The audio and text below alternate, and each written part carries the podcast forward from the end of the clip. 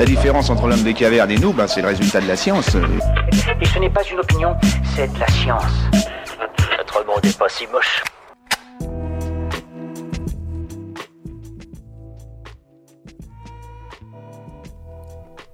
Est-il dangereux de fumer un joint par jour? Herbe, résine, huile, quelle que soit la manière dont il est consommé, le cannabis en renferme une molécule active appelée delta 9 THC, dont les effets sur le système nerveux sont clairement identifiés. Ces dernières décennies, une augmentation de la teneur en THC contenue dans le cannabis inquiète les autorités sanitaires.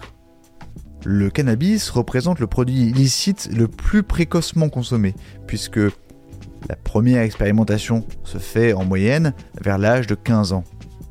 À 17 ans, 4 jeunes sur 10 déclarent avoir déjà fumé au moins un joint, avec une légère prévalence chez les garçons.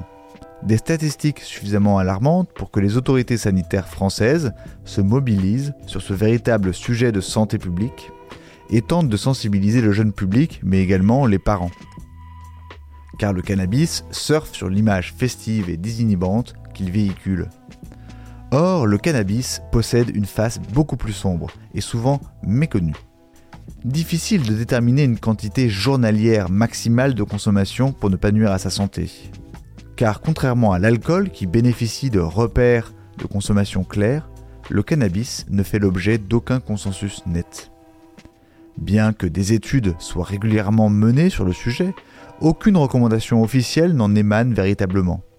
Ce que l'on sait, en revanche, c'est que la consommation régulière de cannabis a des répercussions notables sur la santé. C'est la raison pour laquelle, d'ailleurs, la substance est considérée comme illicite en France. Sur notre territoire, la possession de cannabis est considérée comme étant un délit, passible d'une amende et d'une peine d'emprisonnement.